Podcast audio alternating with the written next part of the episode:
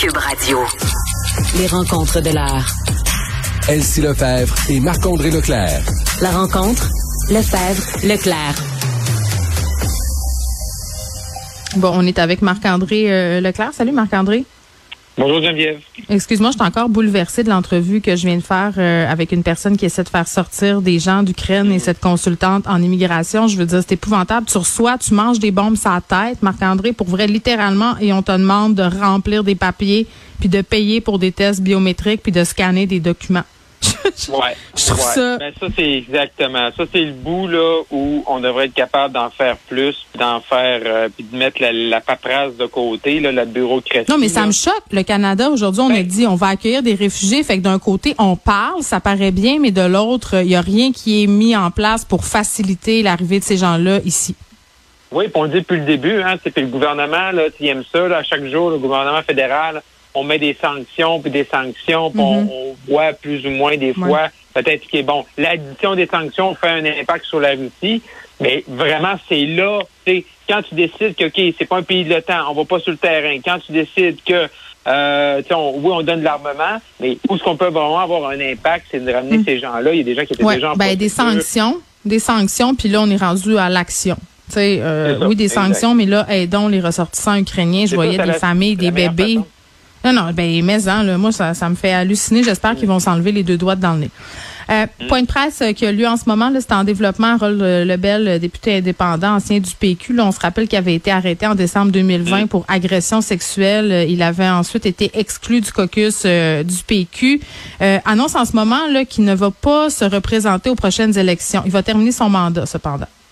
Ouais, ça aurait été difficile pour lui dans les circonstances que M. Lebel, euh, donc il attendait la date, la date de son procès. Là, ce qu'on comprend, là, c'est que avant les fêtes, on disait que ça allait avoir une date au printemps, mais là, c'est une date qui serait à l'automne. Fait que c'est impossible pour lui, là, probablement que M. Lebel pensait euh, de son côté que les procédures allaient se faire ce printemps, puis qu'il y avait une possibilité pour lui de se présenter. Euh, même là, le, le- le président là, de l'association locale, même du Parti québécois, disait ben mais s'il est blanchi euh, à la suite du processus judiciaire, on pourra même le réintégrer au sein du Parti québécois. Ça avait fait réagir beaucoup de personnes. Mm. Mais là, évitablement, le calendrier, la force, là, euh, on s'entend qu'il peut pas faire une campagne électorale tout en maintenant là, euh, tout, tout en étant devant les, les, les tribunaux pour faire face aux accusations contre lui. Là. Non, effectivement, euh, je pense pas que ça aurait été viable ni jouable. Euh, il aurait répondu à des questions à ce sujet-là sans arrêt. Ça aurait complètement éclipsé euh, les vraies affaires. Donc voilà, euh, ça c'est fait. C'est dit, il ne va pas se représenter. Il terminera donc son mandat à Lebel. Course à la chefferie euh, du Parti conservateur canadien. Marc-André, on va faire jouer notre petite musique de soap, tiens. Ouais. Parce qu'il y a un autre épisode là, qui se déroule aujourd'hui. On connaît enfin, enfin, les règles de la course. Exact. Donc, c'est le 10 septembre que le prochain chef du Parti conservateur va être euh, va être élu. Et là, tu sais, on, s'en- on, on a jasé un peu, on attendait les derniers jours les règles. Euh, J'étais un peu surpris que, ça- que les règles soient sorties hier soir, tard quand même. Là. Que je Mm. comprends, qu'il y avait des réunions, puis ils voulaient pas qu'il y ait de fuite. Fait qu'ils ont décidé de sortir, même s'ils ont sorti vers 22 heures, mais ils ont sorti la date. Et là, il y a des bonnes et des moins bonnes nouvelles pour M. Charest. La bonne nouvelle, c'est que c'est un, c'est un vote le 10 c'est un vote le 10 septembre, fait que ça lui laisse du temps, parce que là, tu sais, on s'entend qu'avec sa, sa rencontre de députés d'hier, tout ça, là, il rend juste à choisir la cravate, le veston et la salle pour faire son annonce dans les prochains jours. Donc ça, c'est une bonne nouvelle. 10 septembre, pour lui, ça laisse du temps. Sauf que la date limite pour vendre des cartes de membres, c'est le 3 juin. Donc, dans trois mois exactement. Donc, Top il y a chrono, trois là. mois où tu fais campagne, tu vends des cartes. Puis le dernier trois mois où là, tu peux plus vendre de cartes, tu peux pas acheter de nouveaux membres, tu peux seulement convaincre les membres euh, qui sont en date du 3 juin de voter pour toi. Fait que ça, je te dirais, le 3 juin, c'est comme sa date un peu limite. là. C'est comme c'est comme avoir 60% de ton examen de maths en secondaire 5. là. Tu sais, C'est comme tu passes, mais ça a fait. Je pense qu'une date de carte de fin de carte de membre là, en mai, mettons le 25 mai, peut-être que là, M. Charest a remis là, euh, en cause peut-être ou sa réflexion un petit peu.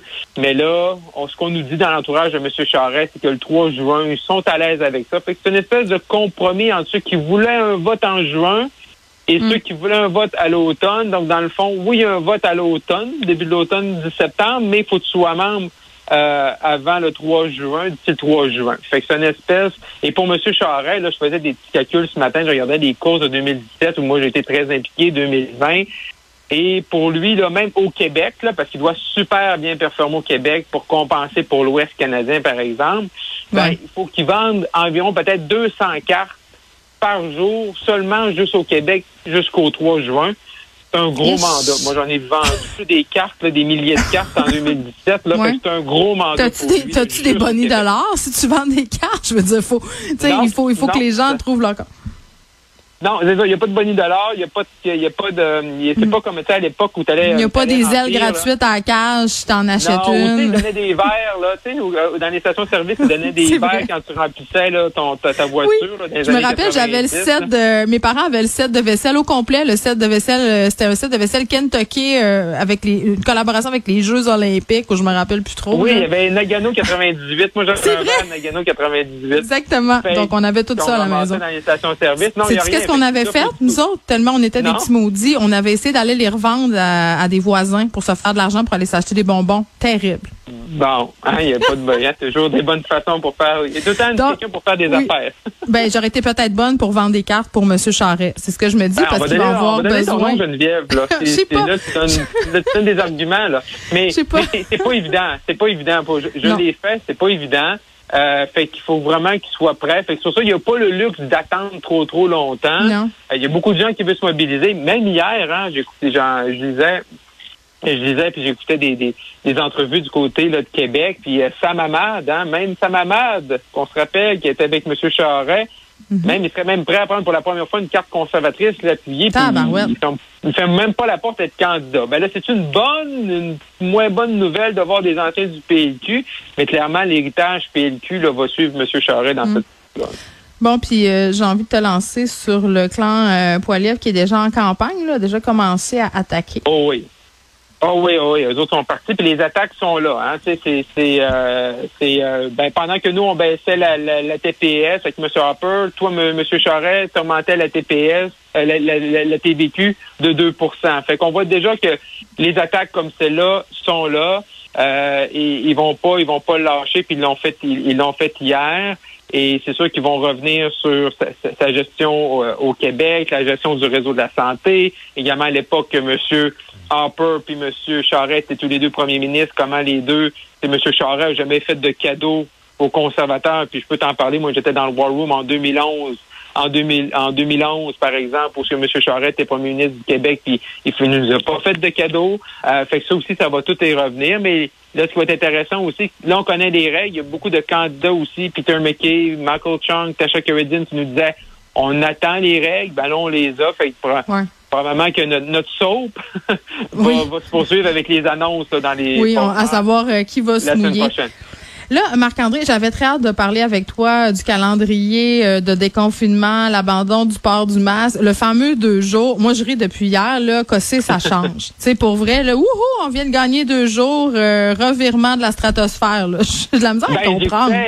Non, non, moi non plus, je comprends pas. Il, dit qu'il l'avait fait avant également, dans le passé, sur d'autres mesures. Euh, J'écoutais le point de presse de M. Boileau à 10 heures. Il a pas vraiment, mm. il s'est fait poser la question directement hein, euh, par des journalistes c'était pas c'était pas clair. Mais là, quand tu regardes le calendrier, c'est comme, dans le fond, c'est comme il, donne un, un, fin de semaine de plus. Hein. C'est pour les restos plus, hein, les bars, les commerçants, puis tout, pour avoir plus de revenus.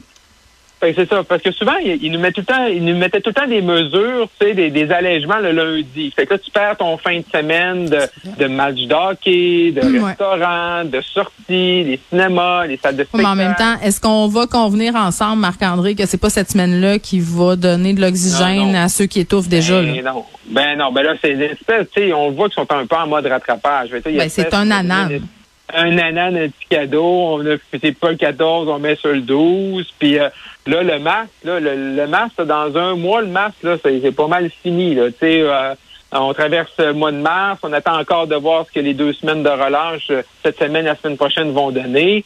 Mais vraiment, là, rendu là, rendu quasiment le 1er avril, là, que ce soit pas un poisson d'avril, la pandémie, là, pour le gouvernement des mesures. Oui, il va rester des, des choses puis des recommandations. Puis là, ça va devoir comment le gouvernement va nous dire, ben là, euh, il n'y a plus besoin de l'obligation du masque, mais vous devriez le porter dans telle, telle, telle circonstance. Les transports en commun, ça va peut-être perdurer plus tard jusqu'à la fin du mois de mi-avril, fin avril. on verra, hein. Euh, paraît, Marc-André, qu'on aura un printemps euh, tardif, tu sais, puis que ce sera Ouais, l'hiver encore longtemps. Fait que ouais. peut-être la saison euh, du virus va s'étirer un peu plus longtemps qu'on pourrait l'anticiper.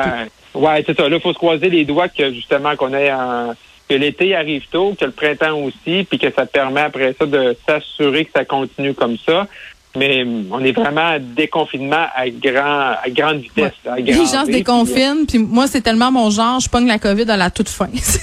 Ben, c'est ça, il y en a. euh, ça, c'est comme, ça, c'est comme quand les gens te parlent d'une série sur Netflix. Oui. là, ben, t'es tout le temps le, des- des- moi, moi, je suis tout le temps le dernier. dix ans plus tard. là. Moi aussi, je suis tout le temps euh, une heure plus tard comme- dans les maritimes, donc c'est la même ça. affaire avec la COVID. Les gens sont tous contents. Moi, je suis dans mon sol, puis je maudis la vie. Merci, Marc-André. Merci, bye.